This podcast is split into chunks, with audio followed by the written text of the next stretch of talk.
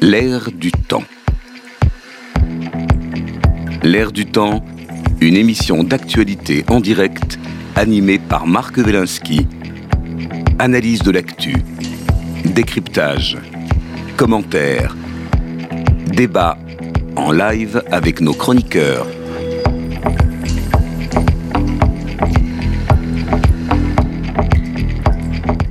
L'air du temps, bonjour. Euh, Nous reprenons aujourd'hui notre euh, réflexion entamée euh, le 17 novembre dernier sur les Français et le travail. Les Français et le travail, le grand désamour.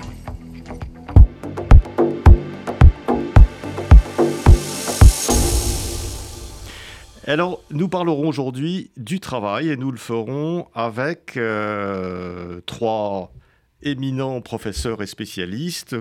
Euh, Christine Herel, bonjour Christine. Bonjour. Euh, Christine Herel, vous êtes professeure au Conservatoire national des arts et métiers, euh, titulaire de la chaire Économie du travail et de l'emploi et directrice du Centre d'études de l'emploi et du travail, le CET. C'est ça.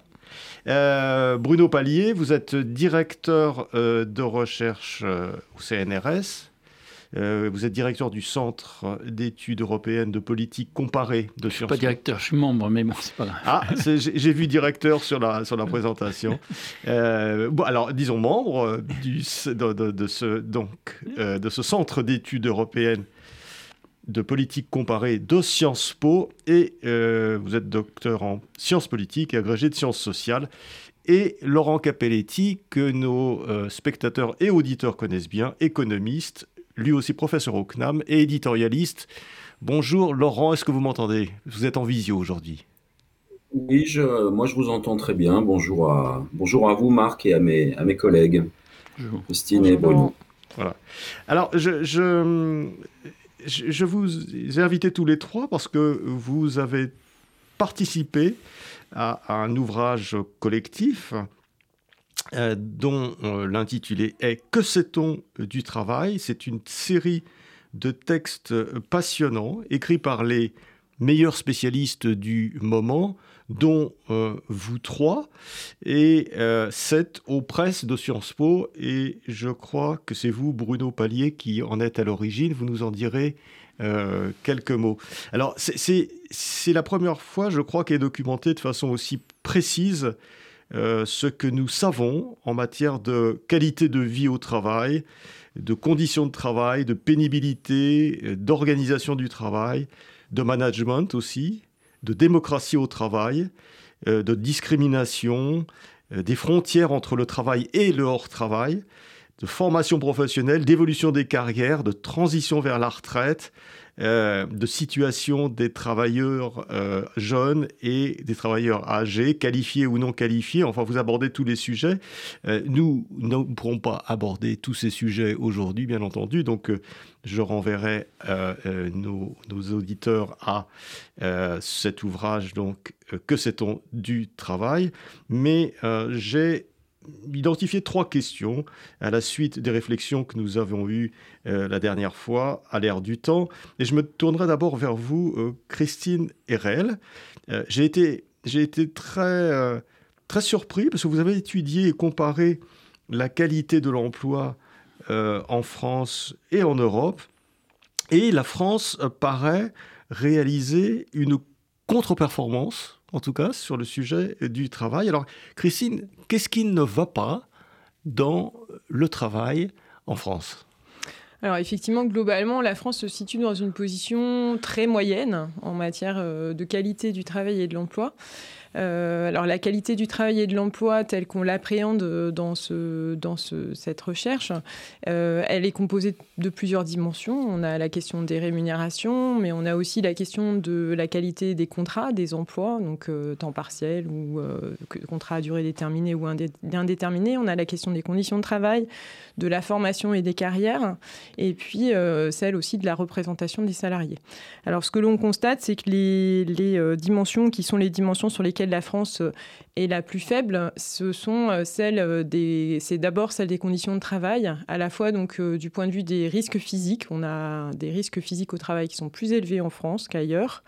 Et puis Pourquoi? Parce qu'on ne prend pas les précautions qu'il faut, alors que c'est l'environnement est moins sécurisé? Alors c'est lié effectivement à des politiques de prévention ou à l'insuffisance dans certains cas de certaines politiques de prévention et c'est lié aussi euh, à des questions d'organisation du travail qui euh, conduisent parfois à davantage exposer les salariés, alors qu'il y aurait d'autres manières de faire euh, si on organisait le travail autrement.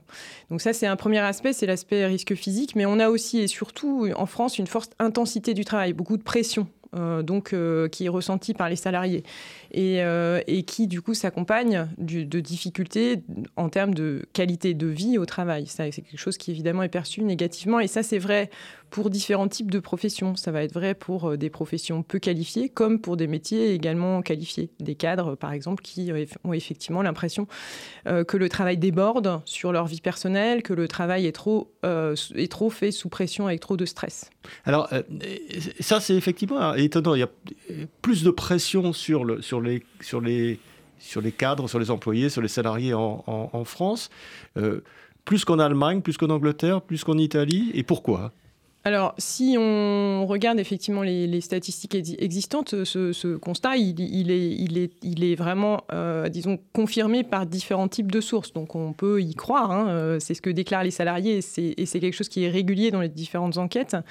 Euh, les explications, bah, elles renvoient euh, très certainement au fait que euh, on a, comme je le disais, une organisation du travail qui est particulière en France, un management qui est particulier, qui a tendance à être plus vertical, c'est-à-dire qu'on est sur des organisations qui restent souvent très hiérarchiques, avec donc un, modèle d'organisation qui va davantage se rapprocher d'un régime taylorien, c'est-à-dire donc d'un régime où on divise les tâches et où on va effectivement avoir un contrôle hiérarchique fort.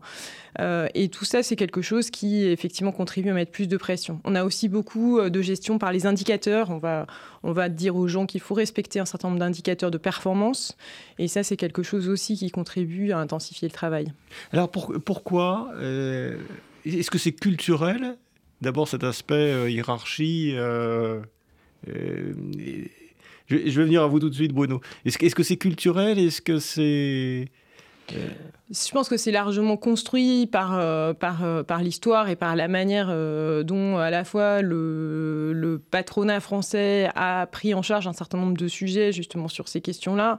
Et, et par le fait qu'en France on a peu, enfin en termes de, de, dialogue social, on a peu de dialogue social de proximité, c'est-à-dire qu'on a peu de dialogue social vraiment au niveau des équipes de travail pour discuter de, concrètement de l'organisation du travail. Ça, se fait, voilà, ça se fait à un niveau plus plus, large, plus loin de l'entreprise, euh, plus loin des lieux de travail des salariés, et ça contribue à renforcer ce phénomène où effectivement, du coup, on a des modes des modes d'organisation euh, qui sont très verticaux on va revenir euh, vers vous, Christine, dans un instant. Euh, Bruno, euh, donc, juste un petit mot, vous êtes donc à l'origine de, cette, de, cet ouvrage. vous avez rassemblé combien de spécialistes? Une centaine Non, 60, 60, exactement. La liste est, impressionnante. La liste est impressionnante. Je l'ai évidemment pas fait toute seule et Christine m'a beaucoup aidé à trouver les personnes idoines. Mais l'idée, c'est que pendant, disons, 40 ans en France, on a surtout parlé du chômage. Euh, et de comment le faire réduire, comment euh, accroître le nombre d'emplois, comment sauver l'emploi. Et euh, ces, ces problématiques-là, et les spécialistes de ces problématiques-là, c'est-à-dire plutôt des économistes néoclassiques du marché du travail, ont écrasé les questions de, du contenu du travail, de la qualité du travail, de l'organisation du travail. L'arbitrage, en gros, c'est bah, pour sauver l'emploi, on peut sacrifier un peu de la qualité du travail, etc. en, gros, tu as un boulot, si tu as un boulot, tu n'es pas au chômage, donc viens pas te plaindre. Exactement. Et euh, du coup, euh, il y a beaucoup de chercheurs en France, euh, de chercheuses en France, qui travaillent sur ces questions-là. Conditions de travail, organisation du travail, différents secteurs, différentes professions, etc. Mais leurs recherches sont un peu restées sous le, boisseau ou sous la, cocotte minute de, la question de, l'emploi. Or, il se trouve que les circonstances euh, ont évolué et ont rendu la question du travail beaucoup plus visible et prégnante. Première circonstance la plus manifeste, c'est que les mobilisations contre la réforme des retraites étaient clairement des manifestations qui disaient il est hors de question de travailler plus longtemps dans ces conditions. Ce n'était pas parce que les Français ne veulent pas travailler, c'est euh, dans ces conditions. Mais par ailleurs, il y a aussi une baisse structurelle du chômage, structurelle au sens démographique du chômage. Euh, la population active euh, se stabilise et on, voit bien en Allemagne, en Angleterre, aux États-Unis comme en France, qu'on a un rapport de force entre les employeurs et les salariés qui qui est en train de changer. Et donc, les questions de travail décent, de rémunération, de conditions de travail reviennent euh, sur le tapis. On l'a vu cet été, euh, dans le tourisme, par exemple, les employeurs ont dû faire des concessions sur euh, l'aménagement des horaires, etc., pour pouvoir attirer des salariés. Donc, il était temps, une, fenêtre d'opportunité s'ouvrait. Moi, j'ai contacté ces chercheurs en disant, est-ce que vous êtes prêts à, jouer le jeu de, de contributions pédagogiques courtes qui se concentrent sur les résultats et qui soient disponibles au débat public le plus rapidement possible. Et ben, je vous remercie de, jouer le jeu aussi du débat public, de la mise en débat. Et donc on a réussi à faire ça en quelques mois. Je trouve que c'est euh, tout à fait formidable d'essayer de, fournir au débat public les euh, différents savoirs que l'on a euh, sur le travail qui sont majeurs et sur lesquels il faut s'appuyer pour pouvoir construire des solutions vis-à-vis des problèmes dont on a parlé, donc de mauvaises conditions de travail, un problème managérial, une concentration des difficultés dans certains secteurs des métiers, notamment les essentiels. Vous reviendrez vers Christine qui est spécialiste de ça aussi. Je crois qu'il y a beaucoup d'enjeux, mais il y a aussi, certes, quand on regarde le tableau, il n'est pas rose, mais c'est aussi beaucoup de perspectives de progrès puisque on peut faire des choses. C'est pour ça que je souriais quand vous avez ah oui, visiblement, on a une, surtout en France, on a une marge de, on a une marge manœuvre, Mais c'est pour ça que je souriais, parce que quand vous dites c'est culturel, moi, j'ai toujours une réticence à accepter l'idée que ce soit culturel, parce que euh, dans l'esprit de beaucoup de gens, culturel, ça veut dire dans, dans les gènes, donc on ne peut pas changer, c'est on est comme ça, c'est comme ça. Euh, moi, je crois que ça a été beaucoup construit euh, par le système scolaire, hein, qui reste très formel, très hiérarchique, très, et, et, qui donne à chacun sa place, ses bonnes notes, ses classes, ces grandes écoles. C'est ça qu'on a fait les grandes écoles, on est tout de suite. Et, et on retrouve ça en entreprise. Euh, il y a ceux qui savent, qui sont en haut, et ceux qui ne savent pas. Et ça ne correspond plus du tout aux besoins d'une économie contemporaine, euh, où on a besoin euh, du savoir de tout le monde, où tout le monde doit être engagé. Et c'est ça la grande différence. Vous me demandez, mais pourquoi par rapport à l'Allemagne, pourquoi par rapport à d'autres pays? En Allemagne, vous êtes bien d'accord que l'objectif n'est pas euh, de vendre les choses le moins cher possible. Hein. Euh, ce qu'on sait, c'est qu'une BMW, ça coûte très cher. des produits chers. Ils prend des produits chers. Donc comment ils le font? Et pourtant, ils les vendent. On est d'accord, c'est les plus grands exportateurs, euh, etc. Alors, il y a des problèmes hein, en Allemagne, mais bah, comment ils le font? Eh ben, Ils se disent, j'ai absolument besoin de ceux qui savent faire des grosses bagnoles euh, de grande qualité. Et c'est qui? C'est les ingénieurs, mais c'est aussi les ouvriers qui montent, c'est l'ensemble des salariés. Et donc je les forme, je les protège, je les chéris, je les supporte. Le travail leur apparaît comme le cœur de miracle allemand. D'accord? Et regardez ça comment naturel. Ça, paraît naturel. Maintenant, regardons qu'est-ce qu'on dit en France sur le travail depuis les années 80. Qu'est-ce qu'on vous dit? Il est trop cher le travail. C'est un coût le travail. Il faut absolument réduire le coût du travail. Pourquoi est-ce qu'on a du chômage Parce que le travail est trop cher? Pourquoi est-ce qu'on n'arrive pas à exporter Parce qu'on est trop cher? Pourquoi Parce que le travail est trop cher? On ne considère pas le travail comme un atout, comme crucial pour faire la chose. On considère que le travail en France est un coût. Toutes nos politiques économiques sont structurées par ça exonération de cotisations sociales parce que le travail est trop cher. La plupart des stratégies des entreprises sont structurées par ça. Le travail est trop cher, on va délocaliser. Le travail est trop cher, on va sous-traiter. Les travailleurs âgés sont trop chers, on va s'en débarrasser. Les Français n'ont pas la vision mais bien suffisante. les patrons français n'ont pas d'ambition de la qualité. Moi, je me rappelle avoir discuté avec les plus grands, avec Schweitzer, etc., à dire mais nous, on ne peut pas faire la qualité. Donc, on va rester dans le moyen de gamme. Le problème du moyen de gamme, c'est que vous avez des pays qui sont capables de produire le même moyen de gamme, mais pour beaucoup moins cher, parce qu'ils n'ont pas d'État-providence, pas d'école. Et au lieu de se dire, bah, c'est pas pour nous, et on va monter en gamme, et donc investir dans le travail, la recherche et développement, euh, des choses comme ça, on dit, il faut qu'on essaye d'être moins cher en produisant la même chose. C'est une course vers le fond euh, qui, à la fois, abîme euh, les travailleurs, puisqu'on les met sous pression, il faut faire plus de choses, la même chose, en moins de temps, vous voyez, et en même temps, c'est une impasse. Christine, vous avez constaté ça aussi donc sur vos études. Quels sont les secteurs euh, finalement où on est le, plus mauvais? Et puis pour se faire un peu, un peu de bien quand même, quels sont les secteurs où on est quand même peut-être plus performant que, que, la moyenne européenne, s'il y en a? Alors, je ne sais pas si on peut vraiment raisonner par secteur, parce qu'en fait, on a une hétérogénéité qui est une hétérogénéité euh, déjà par, euh, par métier. Ça, c'est déjà quelque chose qui est très important. Quand on regarde la qualité de l'emploi, on voit qu'elle est très hétérogène selon les métiers. Qu'est-ce que ça veut dire selon les métiers C'est-à-dire qu'il y a des métiers, donc il y a des métiers qui sont particulièrement concernés par ces déficits de qualité de l'emploi et du travail dont on parle. Donc, euh, Bruno évoquait les travailleurs et travailleuses essentielles. En fait, c'est surtout ce qu'on avait appelé les secondes lignes pendant la crise sanitaire, c'est-à-dire ceux qui ont continué à travailler en, sur site alors que les autres étaient euh, à la maison pendant les périodes de confinement. Donc euh, les caissiers, les caissières, euh, les agents de propreté, les aides à domicile, etc. Tous les gens qui peuvent difficilement télétravailler. Voilà, qui, qui aujourd'hui encore d'ailleurs ne télétravaillent pas ou très peu, qui sont absolument essentiels au fonctionnement de la vie économique et sociale, donc qui sont, qui sont cruciaux dans nos vies de tous les jours. et pour ces travailleurs-là, effectivement, on constate qu'on a des, des, conditions de travail et d'emploi qui sont particulièrement défavorables sur tous les c'est-à-dire à la fois en termes de niveau de salaire, mais aussi de conditions de travail et de soutenabilité du travail, euh, ce qui fait que beaucoup d'entre eux euh, sont obligés d'arrêter assez vite de travailler. Donc avec, euh, on a des, proportions de personnes en invalidité en fin de carrière qui sont très importantes, par exemple. mais ils ont aussi moins accès à la formation. Enfin, quelles que soient les dimensions qu'on prend, on a des gens qui sont vraiment fortement sous contrainte et avec du coup des, des conditions d'emploi et de travail difficiles. Donc là, c'est par rapport à ce que vous évoquiez sur les les, points négatifs, effectivement, c'est particulièrement négatif pour ces populations-là. Ensuite, euh, si on regarde euh, donc euh, les, les personnels, enfin les salariés qui sont un petit peu plus protégés en France, on en a. On en a notamment euh, parmi euh, les, professions intermédiaires, les employés, disons, euh, qui sont à la fois dans le secteur public et dans le secteur privé, dans des très grandes entreprises, etc., qui vont être davantage protégés quand même en termes de type de contrat de travail, etc. Alors là, ça va dépendre des entreprises, puisque ça dépend aussi de la manière dont les entreprises en question mettent en place, organisent leurs relations de travail.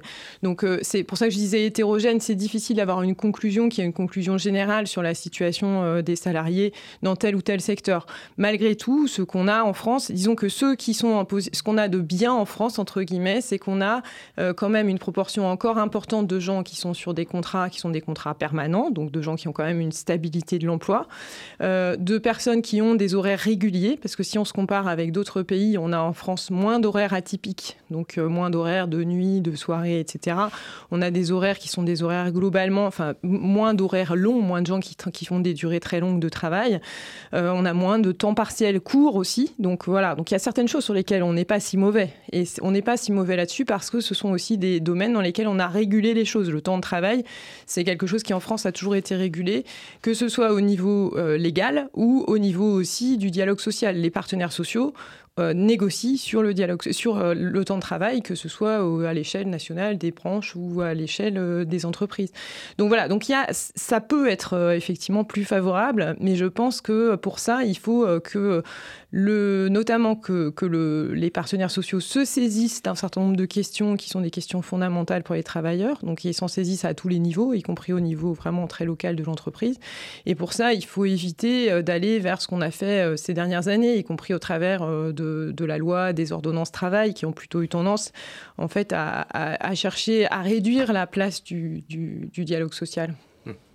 Euh, Bruno Pallier, euh, en, lisant, euh, en, lisant ce, livre, notamment votre article, on a l'impression que non seulement, bon, il y a, une un petit déficit peut-être en France sur les, conditions de travail, le, bonheur au travail, j'oserais le mot, mais en plus on a l'impression, alors là c'est pour le coup, c'est pour, tout, pour toute l'Europe et probablement au-delà, euh, qu'il y a eu une précarisation euh, du, travail, euh, une pression quand même sur les, salaires, même si la période récente est plus une période de plein emploi, ce qu'on appelle l'ubérisation dans, dans, les, dans les journaux.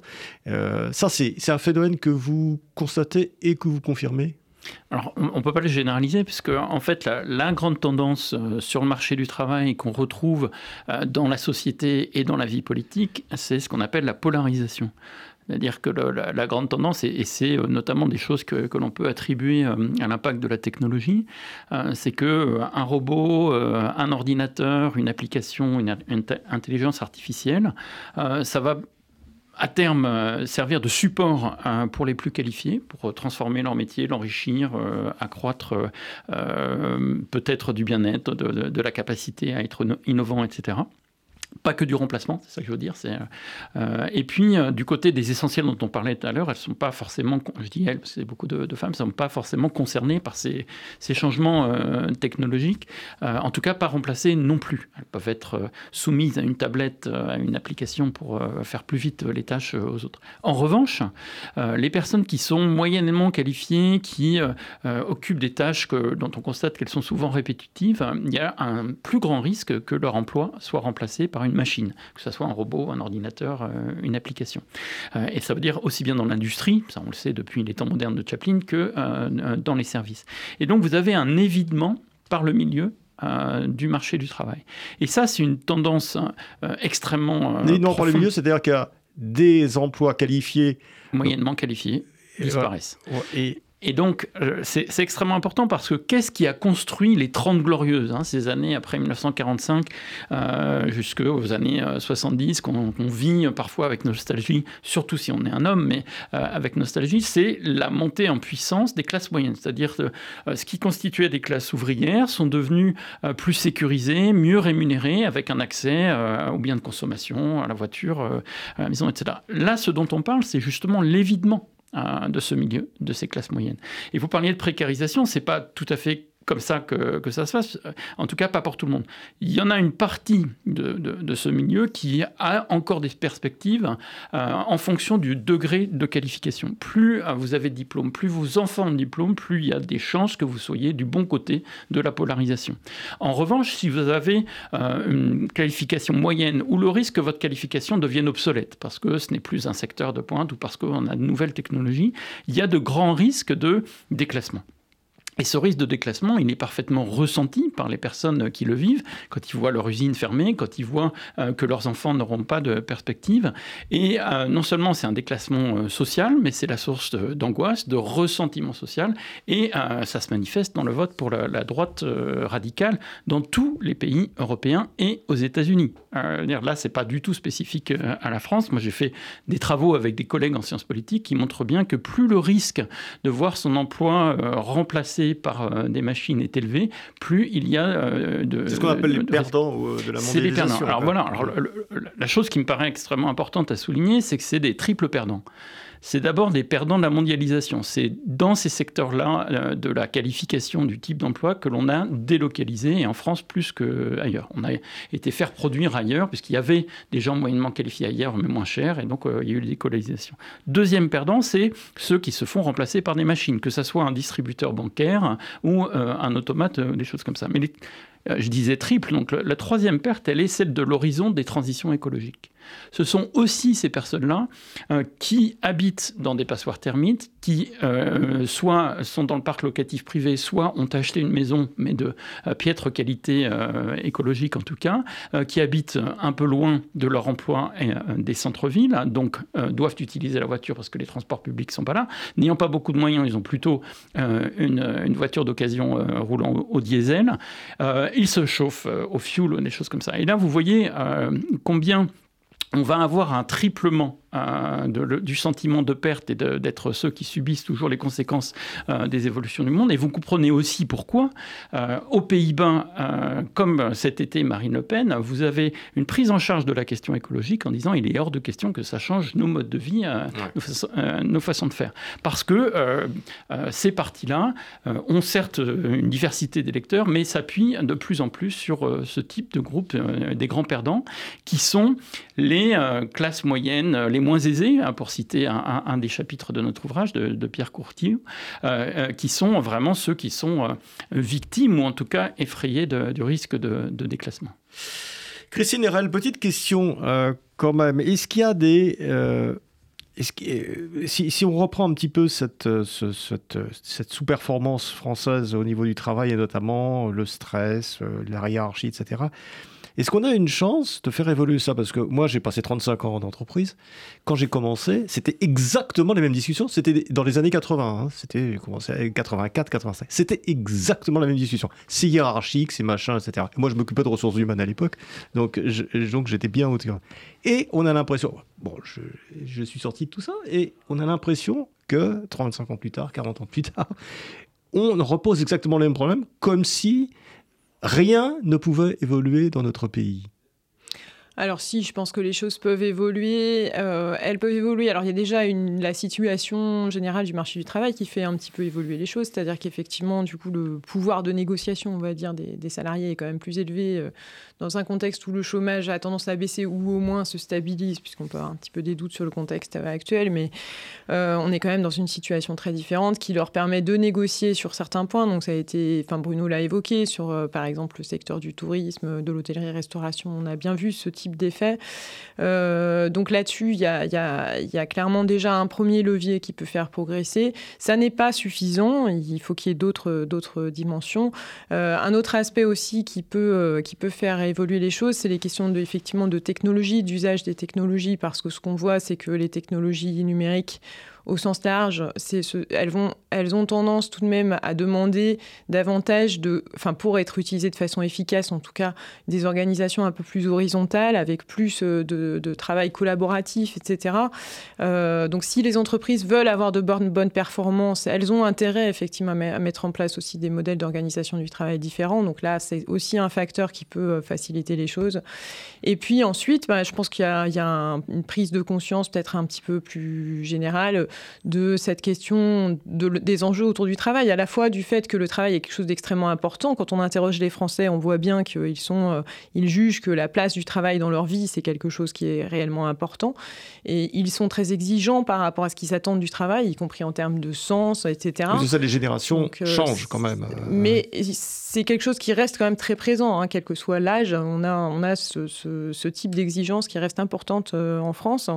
et, et, une prise de conscience du coup euh, du fait que effectivement euh, la question de la soutenabilité du travail est un, est un enjeu. Je pense que le débat autour de la réforme des retraites effectivement a bien posé cette question-là. Euh, si on veut travailler plus longtemps, bah, ça doit se faire dans des conditions différentes. Et de ce point de vue-là, effectivement, je pense que le, les, à la fois les salariés, mais aussi, je l'espère, en tout cas un certain nombre de responsables de ressources humaines, etc., ont, ont quand même entendu ce message. Alors ensuite, pour que ça se traduise dans les faits, il va falloir d'autres choses. Il faut aussi une volonté politique. Euh, la volonté politique, elle, peut passer par des mesures qui vont aller à l'encontre de ce qu'évoquait euh, Bruno tout à l'heure, c'est-à-dire essayer de placer le travail comme vraiment quelque chose qui est une et la qualité du travail comme une priorité pour les politiques publiques. Donc ça veut dire conditionner certaines aides, par exemple, à des critères euh, en matière de qualité de l'emploi et du travail dans les entreprises. ça, c'est des choses qui sont possibles techniquement, qui ne sont pas forcément faciles à mettre en place. Ça suppose de discuter, de négocier, etc. Mais c'est possible. Donc je pense que l'affichage d'une volonté politique serait quelque chose de très, important pour aider euh, ce mouvement. Merci Christine. Je, vais me tourner vers euh, Laurent Capelletti. Laurent, est-ce que vous m'entendez? Oui, très bien, Marc. Alors Laurent, euh, vous avez entendu les, vos deux confrères qui, doivent nous quitter. Euh, merci. Au revoir Christine, au revoir Bruno. Euh, parce que je, je crois qu'ils ont eu, il y a une interrogation écrite à Sciences Po. Donc ça, c'est. c'est pour la bonne cause. Euh, Laurent, qu'est-ce que, ça vous inspire ces discussions qui sont vraiment dans le prolongement de ce qu'on avait vu au mois de novembre ensemble? Oui, alors bah, moi ça m'inspire, ça m'inspire plein de choses. Hein. la première, c'est le, la première, en fait, c'est la dimension euh, politique, euh, voire géopolitique du travail. Bon, c'est-à-dire que euh, on, se rend compte aujourd'hui avec le, phénomène de, délocalisation qui a eu lieu depuis 30 ans, 40 ans, on va dire. Hein, vous savez que, en particulier dans l'industrie, ce n'est plus que 10% du, du produit intérieur brut français. C'était 20 à 25% il y a 40 ans. Euh, ça a été divisé par deux.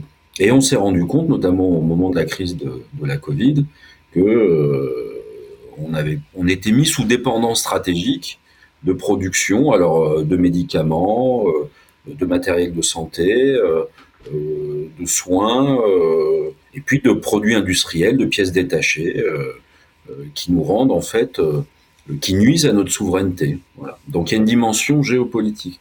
Et puis il y a une dimension, c'était très bien dit par mes collègues, politique. C'est-à-dire que ce qui se passe euh, au travail, euh, que l'entreprise soit grande ou petite, euh, la personne, quand elle rentre chez elle, elle devient citoyen, et par son vote, elle va aussi exprimer ses angoisses, son malaise par rapport à ce qu'elle vit en entreprise. Et, là, on se rend compte que les votes populistes sont très corrélés. Il n'y a pas que euh, le, rapport au travail, il y a bien sûr le, rapport à l'identité euh, et à l'étranger, hein, à l'immigration, mais effectivement, il y a une corrélation très forte oui, on entre les votes que le, extrémistes et des personnes qui, au travail, en fait, sont euh, s'estiment perdantes. Voilà, on va dire ça comme ça. On a l'impression que c'est effectivement le travail qui est une, évidemment quand même quelque chose de très important euh, dans la vie des gens, que c'est le travail, euh, parce que c'est le travail qui nous donne les moyens de, vivre, de subsister, avec tous les problèmes salariaux, etc., qu'il peut, qui peut y avoir. On, euh, on a l'impression que cette espèce de... C'est, ce qu'on a vu dans la, discussion avec vos collègues, que c'est, cette frustration potentielle au travail qui se répercute, mais de façon quasiment mécanique, sur, euh, sur le vote euh, d'extrême droite il y, a, il y, a, un lien très fort, en fait.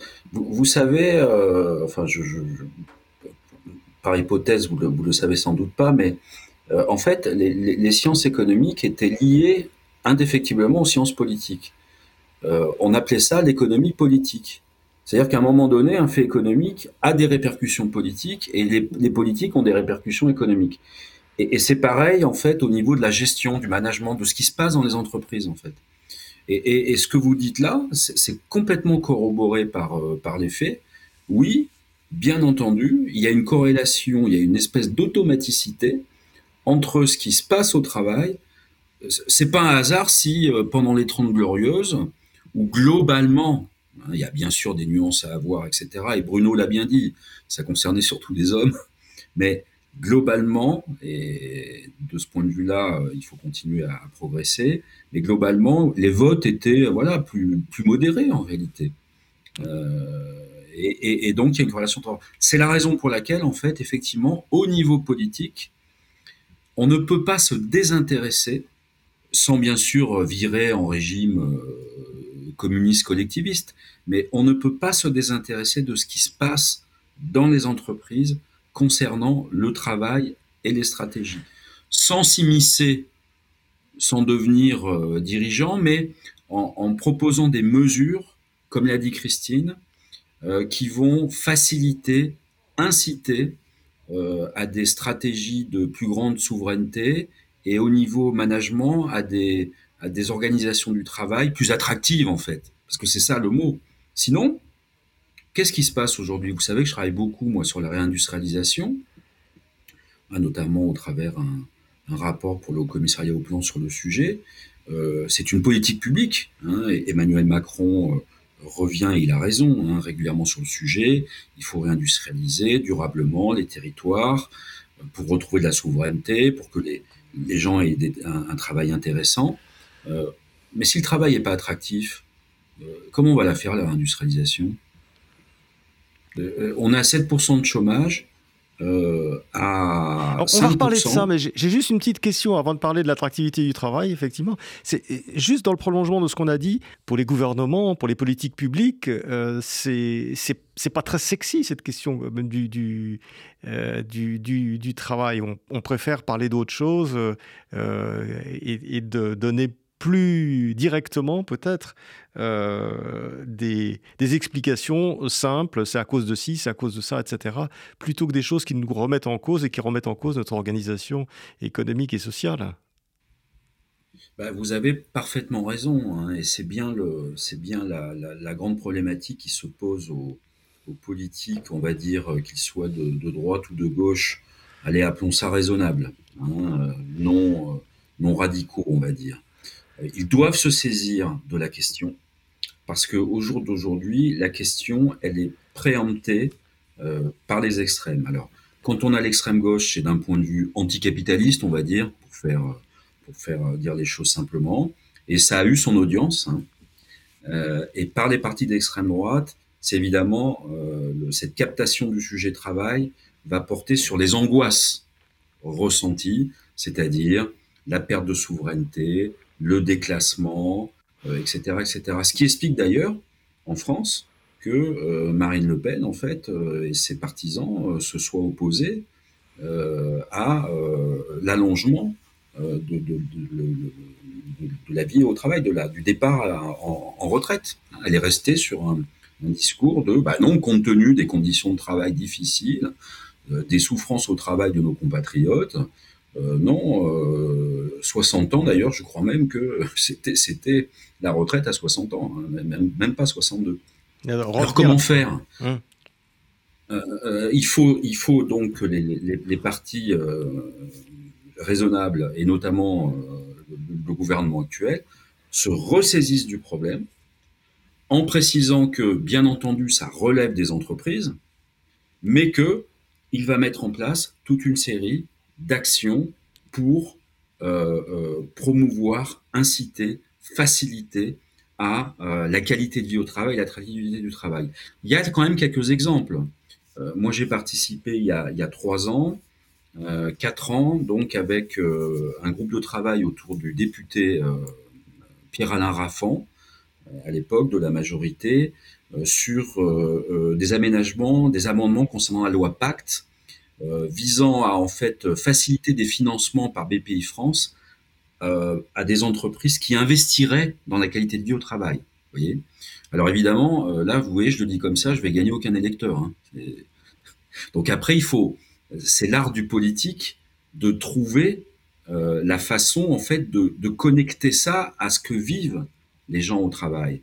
Deuxièmement, autre exemple, il y a un an, euh, gouvernement a réuni autour de la table les professionnels de l'hôtellerie et de la restauration pour en fait non pas faire les négociations d'augmentation de salaire à leur place, mais pour les pousser, pour les inciter. Et, ça a marché, voyez.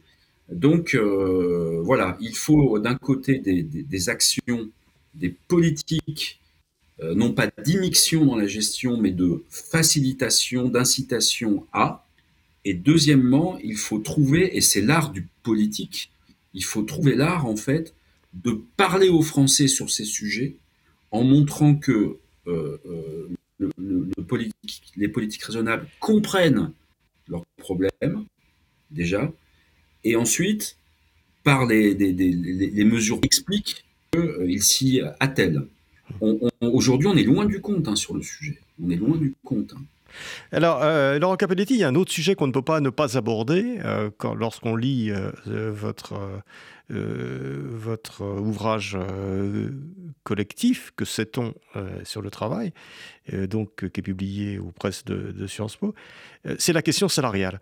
Et on a l'impression, effectivement, en France, qu'il y a un, un, problème sur les salaires, enfin les gens le disent depuis très longtemps, et il, il semble qu'il soit euh, également euh, renforcé par le fait que certes, les salaires ont augmenté euh, ces, deux dernières années, mais l'inflation aussi de façon très importante et les grands postes euh, les grands postes de, la, de dépenses euh, des ménages, le logement et l'énergie notamment, euh, de, façon, de façon très importante.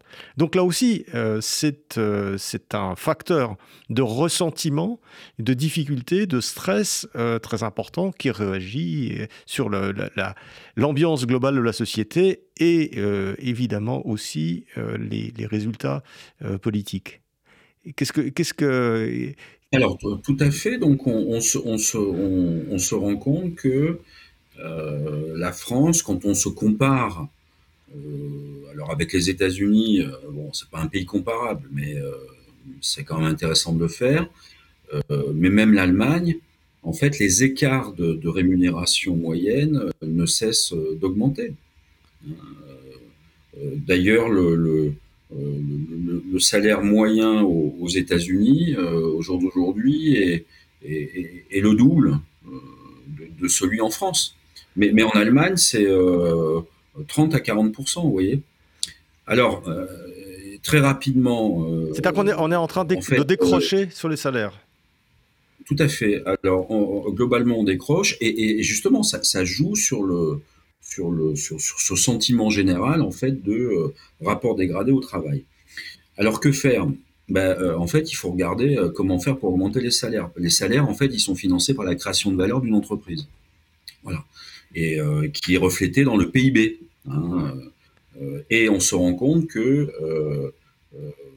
ben, effectivement, tendanciellement, depuis accéléré par la Covid et la sortie de la Covid, en fait, notre productivité, qui permet de financer le salaire tend à se tasser, voire à se dégrader. Donc en fait, euh, pour, pour financer des augmentations, rendre possible des augmentations de salaire de façon saine, hein, pas en s'endettant pour augmenter les salaires, ou en, euh, en fait, le, premier, euh, la, première, le, premier levier est le vrai levier actif.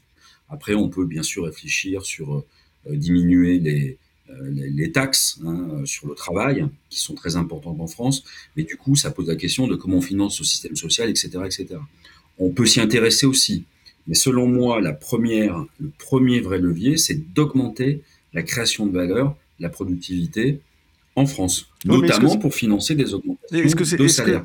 Et là, c'est là où c'est intéressant, Marc, c'est que une meilleure attractivité du travail est un levier très puissant d'augmentation de la création de valeur et de la productivité.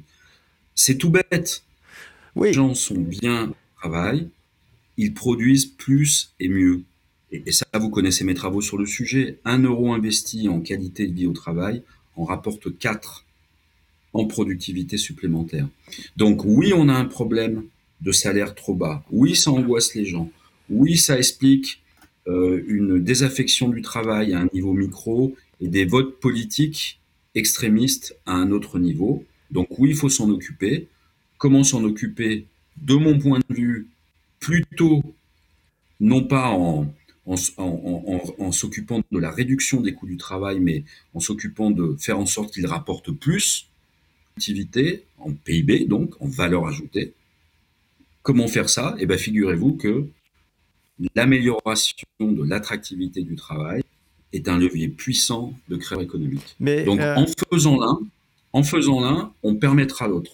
Euh, Laurent, euh, c'est ce que disait, ce que disait Bruno tout à l'heure, Bruno Pallier, c'est que certes, et ce sera ma dernière question, on n'a pas l'impression que les patrons français raisonnent de cette façon-là, parce que pour eux, le, le, le, le le, le, travail, c'est un coût. Euh, donc, euh, le raisonnement, il euh, consiste à dire on va améliorer le travail pour améliorer la, pour améliorer la, richesse. Y a, on n'a pas l'impression que, ça, que ça tombe. on a l'impression que ça tombe dans l'oreille d'un sourd, quoi, d'une certaine façon. Alors, globalement, oui, bien qu'il y ait des exceptions. mais dans les, dans les exemples qu'a pris Bruno, il avait raison. Mais si on prend, par exemple, si on prend nos grands foyers, voire mais qui sont devenus les seuls foyers d'exportation, euh, on est vraiment sur, euh, si je prends LVMH, le luxe, euh, les vins, on est vraiment sur des produits à haute valeur ajoutée. donc avec des, personnes très compétentes, très qualifiées, sur du haut de gamme, qui font des choses. Donc oui, globalement, on n'a pas pris la bonne orientation, mais il y a quand même des exceptions notoires. Tout ça, c'est pour tempérer. Euh, sachant que sur le sujet, euh, par exemple, BIC, vous, voyez les rasoirs BIC, euh, c'est aussi la démonstration en fait qu'on peut créer beaucoup de valeur sur aussi des, des, produits, y compris en France, des produits pas nécessairement haut de gamme. Bon, mais ça, c'est un autre débat. Donc, comment faire en sorte que les dirigeants de grandes entreprises et puis de petites entreprises, hein, de TPE, euh, de toutes petites entreprises même, euh, se rendent compte que euh, le travail, oui, c'est un coût, mais de l'autre, c'est aussi une création de valeur, et que quand on réduit n'importe comment les coûts du travail, et eh bien en fait, on, on, perd de la valeur d'un autre côté. Ben, c'est en mesurant mieux, donc c'est en montrant et c'est tout le sens de mes travaux et de, de mes équipes et d'autres en France, de montrer en fait ce que rapporte économiquement une meilleure organisation du travail, les coûts cachés qu'engendre un management, euh, euh, je, vais je, vais dire une grossièreté, mais c'est euh, Greber, hein, un management à la con. Hein, mm-hmm. C'est un ouvrage de sociologue américain Greber, management à la con ou bullshit job, hein, les, les, boulots merdiques, de montrer les coûts cachés qu'engendre en fait le fait de dans, dans, dans, son entreprise de, de, faire une d'avoir comme stratégie une réduction des coûts euh, uniquement visible en fait du travail. Voilà. Éclairer, montrer, démontrer. Les dirigeants, euh, Bruno et Christine ont bien expliqué, euh, les dirigeants de pays européens voisins de nous l'ont globalement mieux compris. aux États, dans les pays anglo-saxons, figurez-vous, paradoxalement aussi.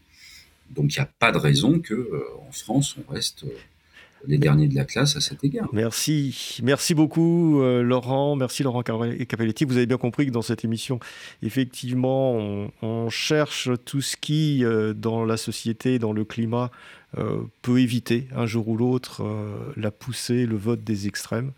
Euh, qui nous paraît quand même que ce soit l'extrême gauche ou l'extrême droite, mais c'est l'extrême droite actuellement qui a le banc en poupe, euh, qui nous a un grand danger pour, euh, pour notre société française. Donc si on peut prendre le mal à la racine, j'espère que ce type d'émission a pu, et l'ouvrage auquel vous collaborez, aura pu y contribuer. Merci Laurent Capelletti et à très bientôt. Merci Marc, à bientôt.